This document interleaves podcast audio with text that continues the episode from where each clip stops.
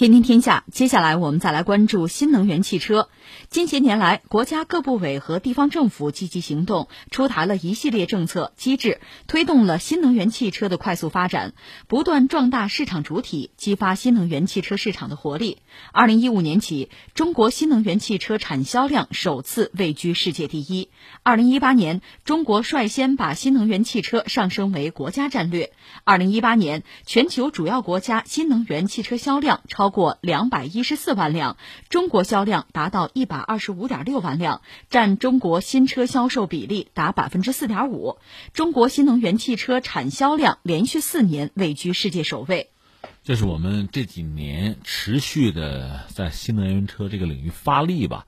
政府有政策的引导，那么企业包括技术人员，也包括消费者吧，共同努力，最后我们看到这个成果，这个成果确实让人很震惊啊。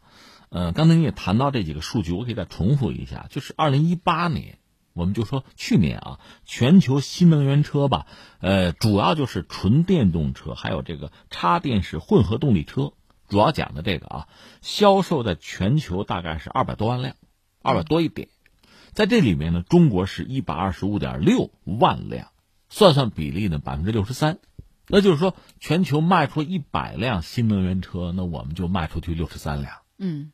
里边百分之六十三是我们的嘛，呃，排的第二是美国。其实美国跟我们比差的就很多，中美加在一块儿啊，大概是三分之二，就全球这二百多万辆里三分之二是中美，那我们自己就百分之六十三嘛。所以你看，我们在这个领域确实拔了头筹，而且第二名和我们差距还很大。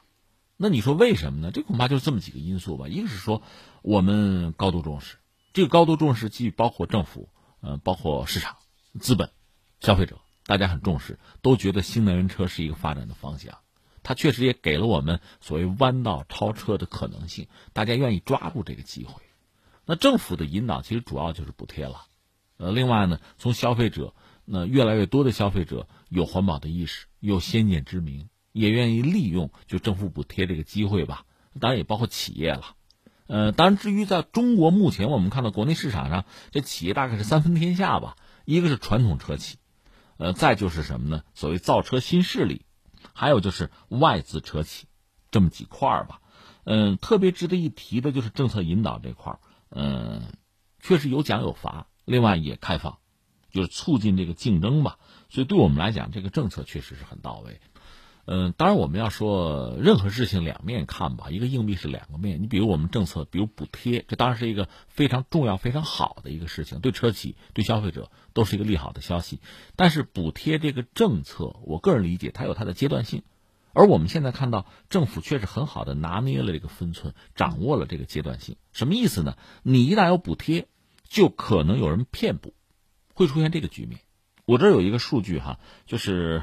目前国内大概就是具有生产新能源车的资质啊，我们只说资质啊，不是能力，是资质的啊，认证有资质的可能有二百五十家企业有这个资质，但是二零一七年的时候，就是你这个产量超过一万辆，你这车企超过一万就行，有多少？十八家，嗯，产量超过一万辆，那你二百五十家只有十八家。产量超过一万辆，剩下的干嘛？还是挺悬殊的。那你剩下干嘛去了？嗯，那是不是就看中了补贴呀？利用国家政策上的这个倾斜倾向性，你想捞这个钱呀？那不行啊！那这样的话不利于我们经济社会的发展，不利于我们在这个新能源车这个领域的发展，不利于我们事业的进步，也不利于消费者得到实惠啊！嗯，那这不滥竽充数吗？那怎么办？那我们就应该有一系列的政策。现在我们看到这个补贴。我们逐渐的在调，再往下走。嗯，你想靠这个东西发横财，别想了。那在某一个阶段，这个补贴是必要的，但是呢，你不能指望政府的补贴永远持续下去，它会有调整。那根据车企的表现，根据市场，根据消费者，也包括全球范围内哈这个行业发展的这个趋势吧，你要调。那你注意，二零一九年我们在补贴领域这个政策就已经有了非常大的不同。一个是什么呢？就是补贴是把提高技术门槛作为很重要的一个关键点吧，就是鼓励那个高能量密度、低能耗车型的应用，而且补贴的资金你要倾斜到那些就高技术水平、技术含量高的车型，不是说谁都能混的。我觉得这是很重要的一点。另外呢，就是继承了二零一八年那个补贴政策之中有所谓分阶段执行的思路，还有呢，新补贴政策取消地方政府在过渡期之后对新能源车那个补贴。而是把那部分车补呢转为补贴充电基础设施的建设，那就是这些策略上的调整、措施的调整，其实应该说是因应了我们就新能源车发展吧不同的阶段，我觉得这是挺到位的。那下面我觉得就是两个问题，一个问题是什么呢？我们还说到车企，车企呢，呃，一个是刚才我们讲了嘛。那二零一七年的时候，你量产一万辆，这都都没多少，十八个企业。那是不是在新的形势下，你这个政策发生变化之后，有些车企开始追求量了？嗯，就是超过一万辆啊，多做几万辆啊。那你的质呢？那我的意思是说，那政府在这个时候在制定政策的时候，那量和质都应该重视。嗯，就量是基本，你这个企业嘛，现在企业你量做不上来，那不是忽悠吗？但同时呢，技术含量、质量。这个也很重要，或者说，这个是我们将来在新能源车这个领域，你真要想弯道超车，这是核心的一个竞争力。我觉得这是一个啊一个方向。还有是什么呢？你车的量和质做起来，那下面一个问题你想到没有？就是充电桩了，基础设施的建设，这个应该是和呃车本身的发展是同步的。嗯，是配套的。你大家都有了车了，发现没地儿充电去，这也很尴尬。你充电桩建好了，迟迟没有人用车。没有人买这个新能源车也很尴尬，所以它确实是什么呢？通过政策的调整，通过相应的这个知识的普及，就是让消费者、让企业吧，在各自的发展过程之中，它有一个节奏上的呼应，有一个共振。我觉得这是至关重要的。到二零一九年呢，我们看到连续四年，我们在这个车的销量上，在全球都是排到最前面的。它确实反映了中国人对新能源车的这个期待、肯定。对于改善我们的环境质量，而且我们是瞄向未来啊，反映出我们在这方面的见识和眼光，这都没有问题。嗯，也反映出政府在做新能源车啊，不管是路径的选择、节奏的把控上啊，包括这个政策的制定上，确实很到位。那么接下来我们能不能继续领先？这个领先不是简单的看车的这个数量、产量，不只是看这个东西，还要看含金量，就是我们这个车的技术含量、高技术含量，这就变得很重要了。同时呢，就是它总是要上路，总是要服务于人的交通吧。那这个，比如充电桩的建设、基础设施的建设，那你想呢？中国人又多，那一旦我们的这个车普及之后，充电本身必然是一个大问题。大家能想到的都是晚上充电吧？那白天一般开车上路是吧？白天也不是说不能充电，那总的来说晚上一般人 这个睡觉，那车充电是最好的时间。那大家都在晚上充的话。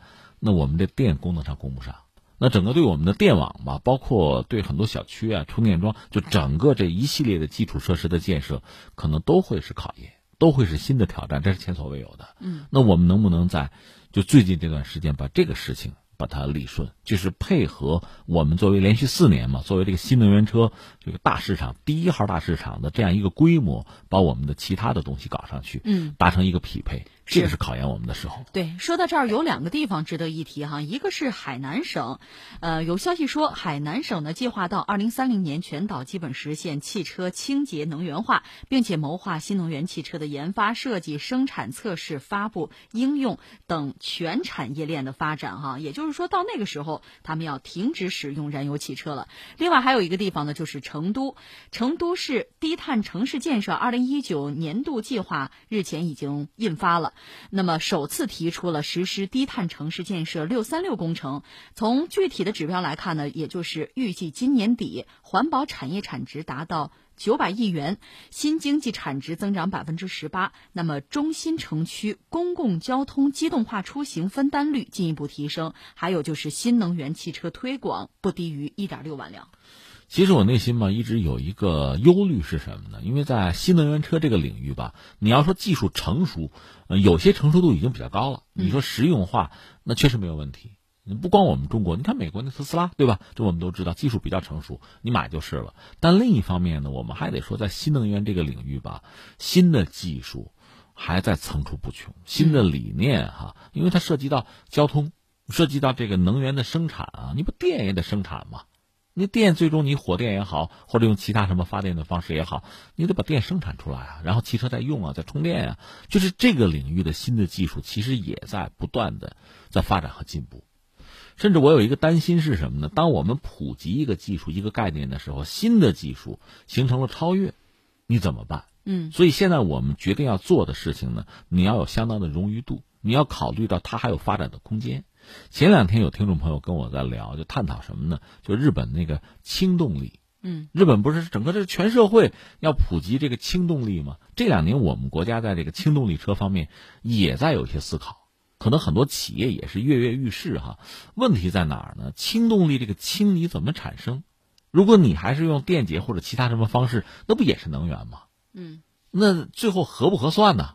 就是你要考虑能量守恒嘛，所以我跟那个朋友讲，我说，一个呢，我考虑他们不会用，不会用核，不会用核电来解决就制氢的问题，那不多此一举吗？你核电都做出来了，你直接用电好不好？对，你用氢，那何必呢？另外，太阳能也不太现实，因为日本是个岛国，它不大，真正的太阳能能够大量使用哈，就比较稳定，那地儿啊不多，可选择的地方不多，所以日本是不是有什么？